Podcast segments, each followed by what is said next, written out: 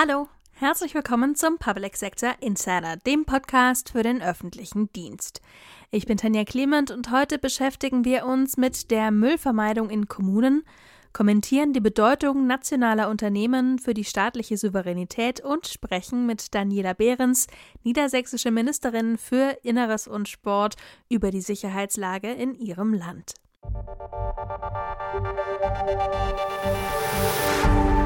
Über die Mülltrennung in Deutschland gibt es sogar englischsprachige Sketches in den sozialen Medien. Darin stehen meist neu nach Deutschland gezogene Menschen ratlos vor den Reihen bunter Tonnen und werden von den Nachbarn belehrt. Aber reicht das schon? Das haben wir uns näher angeschaut. Sprecher ist Christian Brecht. Beim Thema Umweltschutz darf die Bedeutung der Kreislaufwirtschaft zur Müllvermeidung nicht vergessen werden. Vorreiter in Sachen Zero Waste und Plastikvermeidung zeigen, gelebte Nachhaltigkeit ist auch in Kommunen umsetzbar. Dafür müssen jedoch das Bewusstsein in der Bevölkerung weiter geschärft sowie bestimmte Voraussetzungen geschaffen werden.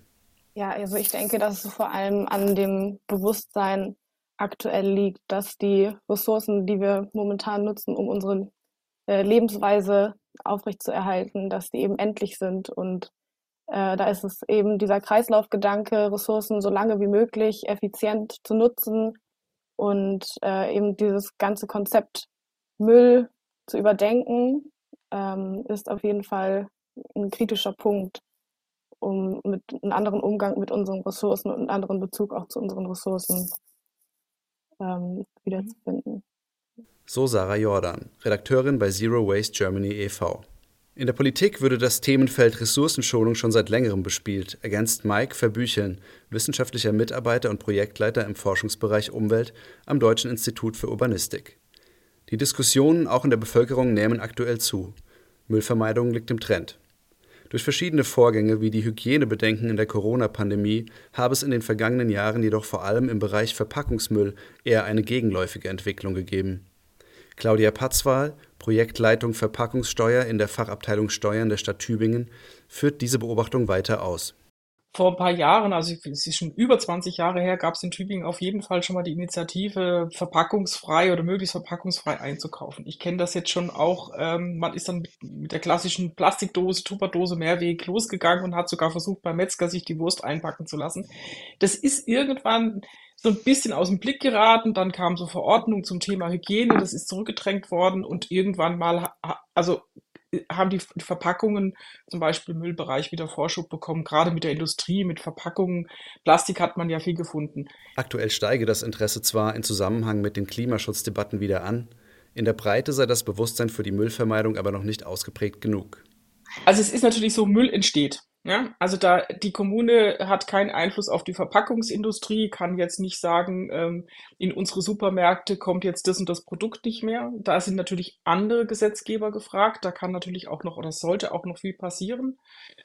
Ähm, da sind die ersten kleinen Schritte gemacht auf Bundes- und EU-Ebene. Also Einweg-Kunststoffgesetz oder äh, auch das Mehrweggebot. Da sind natürlich auch noch eine Vielzahl von Ausnahmen drin, über die man auch noch diskutieren müsste. Was kann die Kommune tun? Wir machen es. Wir haben die Verpackungssteuer eingeführt in Tübingen. Also neben den Werbemaßnahmen gerade zum Thema Mehrweggeschirr nutzt es und sowas, das haben wir auch alles versucht, hat, ist dann Tübingen gestartet mit der Verpackungssteuer in 2021 und in Kraft treten 2022. Das ist so eine Maßnahme, die, die man sehr konkret machen kann und wo wir merken, dass sie auch wirkt. Auch Sarah Jordan sieht verschiedene Einflussmöglichkeiten für die Kommunen. Darunter fielen die Förderung für unverpacktes Einkaufen, Absprachen mit der lokalen Gastronomie und mehr. Doch da besonders in der Industrie große Müllmengen anfallen, sieht Patzwar die Verantwortung hier verstärkt bei Bund und Ländern. Wir wissen auch, wir sind in, in, mit Kontakt mit unserer Industrie, mit Firmen, die auch versucht haben, wieder seit ihrerseits ihre Verpackung, also auch in der Industrie, das ist enorm, was da an Verpackungen gerade in, äh, äh auch im Bereich Plastik anfällt. Da kann man schon Initiativen machen durch Umweltpreise, durch ähm, Kontakte in der Wirtschaftsförderung mit den, mit den Betrieben, da ist schon einiges möglich, also auch an der Sensibilisierung. Das will ich nicht kleinreden, da haben die Kommunen schon eine Möglichkeit, aber das ganz große Rad, also mit Verwertungsquoten, dieses Thema oder auch das ganze Thema Lebensmittelmüll, also haben wir ja tatsächlich, ja. Ähm, da drehen wir immer das kleine Rad in den Kommunen. Das ist wichtig und das ist gut, dass es gemacht wird. Aber das, das große Thema läuft tatsächlich auf zumindest mal Bundes- oder, oder EU-Ebene. Ich will da gar nicht den schwarzen Peter hinschicken. Nein, wir machen viel in Tübingen und das ist wichtig. Aber es muss halt auch an anderen Stellen viel passieren noch. Mit Blick auf die Umweltfolgen großer Müllberge sollten finanzielle Bedenken zunächst eine untergeordnete Rolle spielen. Doch Mike Verbücheln sieht hier sogar für Unternehmen eine Chance. Denn langfristig können und dürfen sich Einwegverpackungen in einem gut durchdachten System im Vergleich mit anderen Optionen nicht rechnen.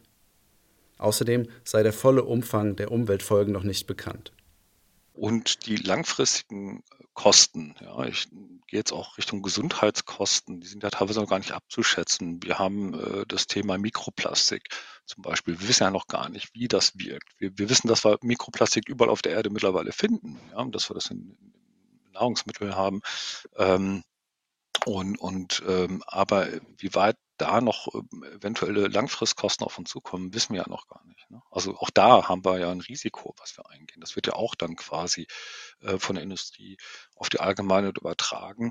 Ähm, wir wissen, dass wir Mikroplastik auch in, in Lungen mittlerweile schon feststellen äh, bei Leuten, die, die, die ne, äh, in der Stadt unterwegs sind. Also das heißt, ähm, da kommt vielleicht noch was auf uns zu, was wir gar nicht wissen. Aber auch da werden die Kosten dann wiederum äh, auf die allgemeine oder auf die auf die Krankenkassensysteme übertragen. Also hm. die, die langfristigen Kosten sollten wir auf jeden Fall im Auge behalten.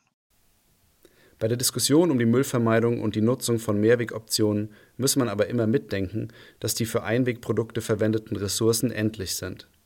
Die Verschwendung dieser Rohstoffe könne man nicht mehr verantworten, so Patzwal. Die vollständige Diskussionsrunde zu Zero Waste in Kommunen finden Sie in der Mediathek auf neuestadt.org. Uwe Proll war für uns zu Besuch in Niedersachsen bei der Ministerin für Inneres und Sport Daniela Behrens. Mit ihr spricht er über die aktuellen Herausforderungen für die Sicherheit des Landes. Ja, sehr geehrte Frau Ministerin, äh, liebe Frau Behrens, wir sind heute hier in Hannover bei Ihnen und äh, haben ein paar Fragen mitgebracht. Die erste Frage bezieht sich auf den Gazakrieg, der ja in einigen Bundesländern und großen Städten in Deutschland durchaus Wirkungen hatte, auf der Straße nämlich. Wie sieht die Sicherheitslage in Niedersachsen aus? Na, wir haben wie in ganz Deutschland und anderen Bundesländern, wie man so schön sagt, eine abstrakt hohe Gefährdungslage. Wir haben keine konkreten Anhaltspunkte für ähm, Anschläge oder in der Art, aber wir haben eine ähm, äh, hohe abstrakte Gefährdungslage und deswegen sind wir in der Polizei Niedersachsen hochsensibel und hoch ähm, alarmiert. Äh, wir haben die ähm, einen jüdischen und israelischen Einrichtungen den Schutz ähm, äh, hochgefahren, so bestmöglich wie wir das können. Wir haben eine gute sehr enge Abstimmung mit den jüdischen Gemeinden, weil wir merken natürlich, dass die Jüdinnen und Juden in Niedersachsen viel Angst haben ich glaube, alles andere wäre auch seltsam. Ähm, und wir haben ein hohes Versammlungsgeschehen in Niedersachsen. Ähm, wir haben ein sehr, sehr offenes Versammlungsrecht. Äh, und die Polizei geht da sehr äh, sensibel mit um. Ähm, wir haben über 100 Versammlungen jetzt seit dem 7. Oktober gehabt.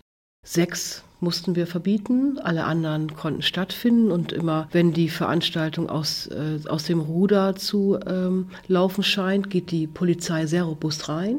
Es ist eine Versammlungslage, die uns als Polizei sehr fordert, aber die wir sehr im Griff haben. Die ähm, auch für mich, finde ich, verstörenden Bilder aus Essen oder auch aus Berlin konnte man in Niedersachsen nicht ähm, erleben. Und da bin ich sehr froh, dass unsere Polizei da eine sehr, sehr klare Haltung hat und vor allen Dingen auch sehr klar agiert. Ja, kommen wir mal zu äh, einem der äh, primären Hauptaufgaben des Hauses, das ist die innere Sicherheit und dazu gibt es ein Instrument, das ist die Polizei, nicht nur, aber auch die gerade eben. Und äh, in Nordrhein-Westfalen hat man gerade festgestellt, dass mit der Bewerberqualität, nicht nur mit der Bewerberzahl, auch mit der Bewerberqualität ist zunehmend ein Problem. Äh, weil alle bedienen sich aus einem Arbeitsmarktreservoir, ob das jetzt die Bundespolizei ist, ob das die Bundeswehr ist, ob das die Feuerwehr ist, ist eben auch die Polizei. Äh, und äh, deswegen, was sind denn Ihre Ideen, wie man genügend Bewerberinnen und Bewerber für die Polizei gewinnen kann und das auch möglichst qualifizierte und engagierte Leute? Also wir haben derzeit fast 21.000 Polizeivollzugsbeamte in Niedersachsen, so viel wie noch nie. Und äh, wir wollen auch diese Zahl halten. Und dafür brauchen wir junge Menschen, äh, die wir gewinnen, die diesen anspruchsvollen Beruf machen können. Also die das körperlich schaffen, aber auch geistig schaffen. Deswegen geht es für mich in keinem Fall darum, dass wir Einstellungsvoraussetzungen irgendwie minimieren oder reduzieren oder verändern. Das wird es nicht sein, sondern es wird darum gehen, dass wir die richtigen jungen Menschen für, für uns gewinnen.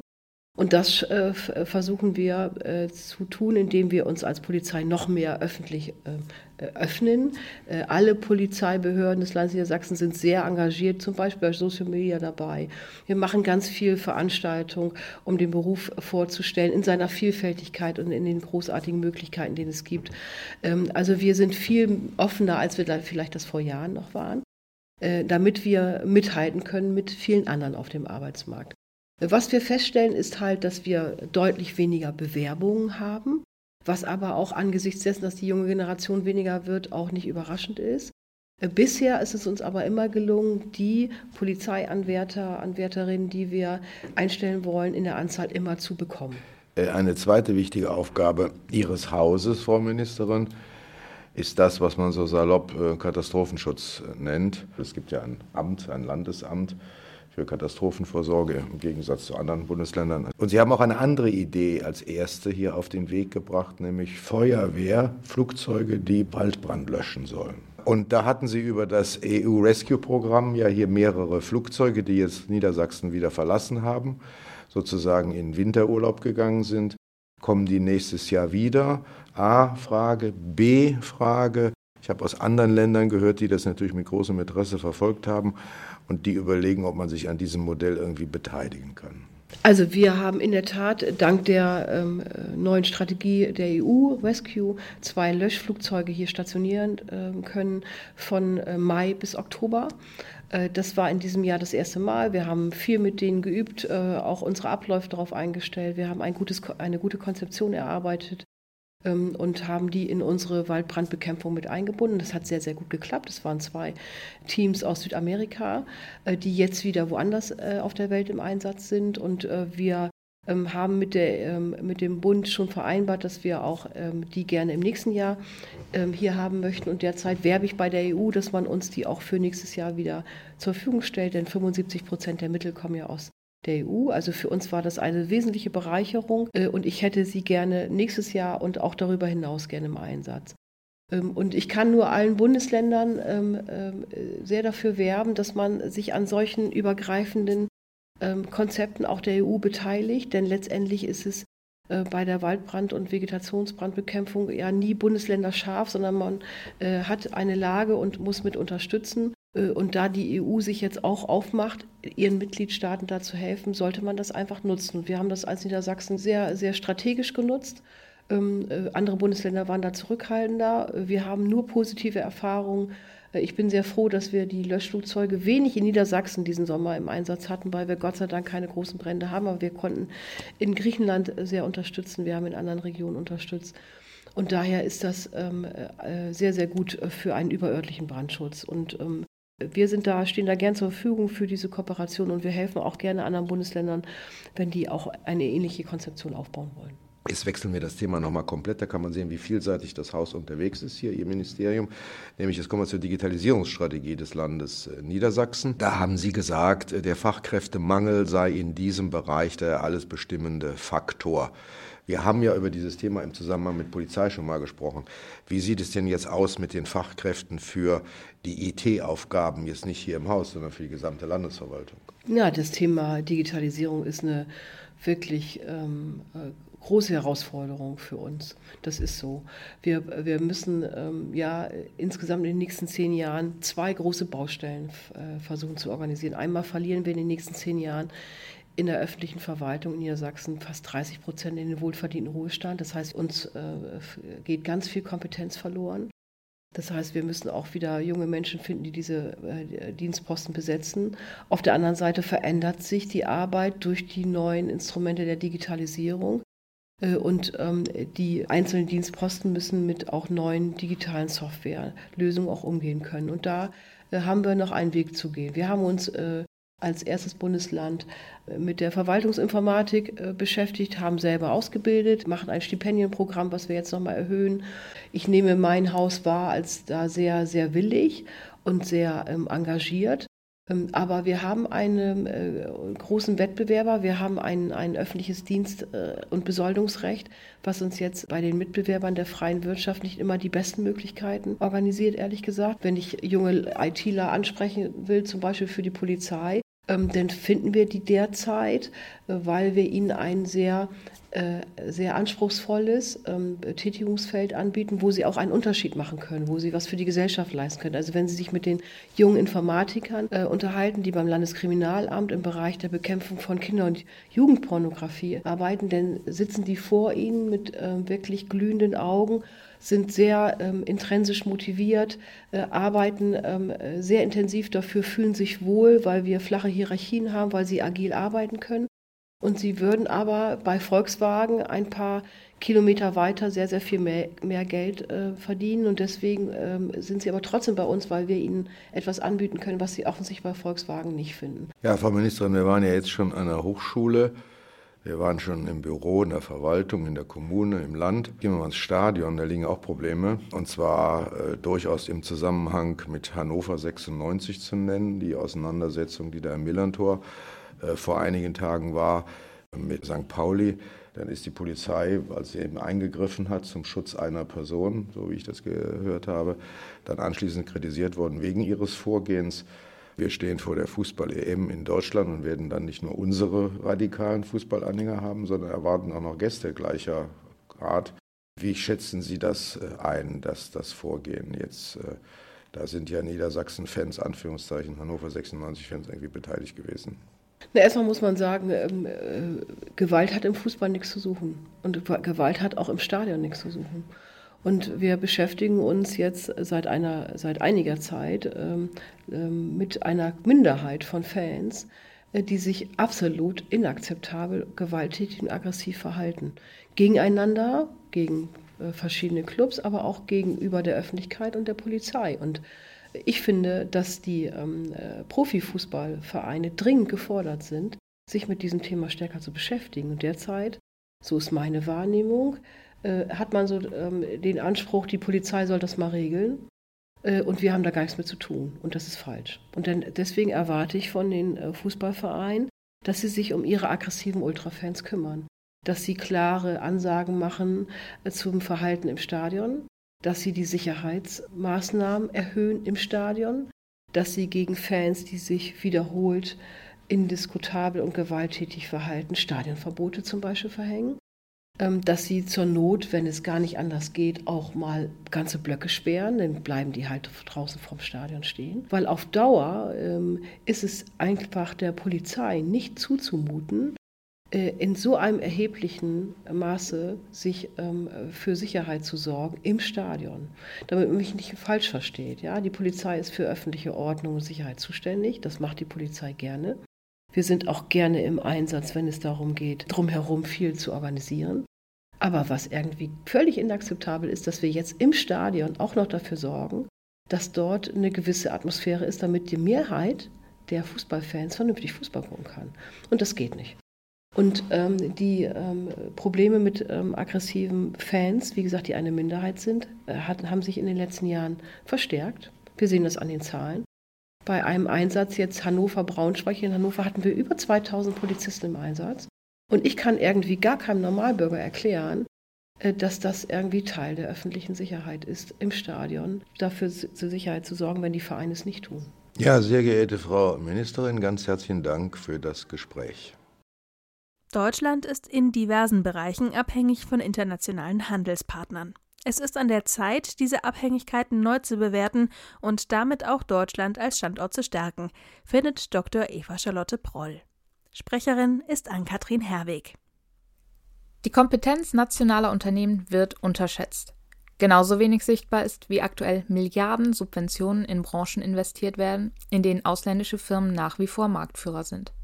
Was an Budget in eine Dresdner Chipfabrik fließt, könnte genauso gut Projekten der Cyberagentur oder der Sprint zugutekommen, die für neue Projekte zum Teil noch zusätzliches US-amerikanisches Budget benötigen. Daneben herrscht Unverständnis, wenn deutsche Unternehmen für die Anwendung ihrer Technologien und Produkte auch ein gewisses Volumengeschäft fordern. Die Rolle der nationalen Wirtschaft kommt auch in strategischen Papieren der Bundesregierung nicht ausreichend vor. Immer wieder wird zwar die Abhängigkeit Deutschlands von ausländischen Technologien bemängelt, aber schlussendlich fehlen die klaren Bekenntnisse zu deutschen und europäischen Partnerschaften. Auch wenn der Ruf nach Standardisierung als Allheilmittel daherkommt, darf dies nicht zu neuen Abhängigkeiten führen, denn auch diese können auf die souveräne Meinungsbildung und Handlungsfreiheit des deutschen Staates einen signifikanten Einfluss haben. In multiplen Krisen unbekannten Ausmaßes ist für die Sicherheitspolitik der Bürgerinnen und Bürger in Deutschland ein klares politisches Bekenntnis zu hiesiger Sicherheitstechnologie notwendig. Nur so bewahrt sich Deutschland Resilienz und Vertrauen. Die Politik muss Arbeitsplätze durch die Ansiedlung von ausländischen Unternehmen schaffen. Klingt gut. Doch eben jene Stellen könnten auch schnell wieder gestrichen werden, zum Beispiel durch einen Politikwechsel in den USA. Politik und Verwaltung müssen ihr Bewusstsein dafür schärfen. Letztendlich wird man im Wettbewerb der Systeme Demokratien versus Autokratien nur die Oberhand behalten, wenn staatliche Souveränität technologisch und physikalisch aufrechterhalten werden kann. Das war's für heute. Mehr aus dem Public Sector gibt es nächsten Dienstag wieder. Danke, dass Sie heute dabei waren. Bis dann.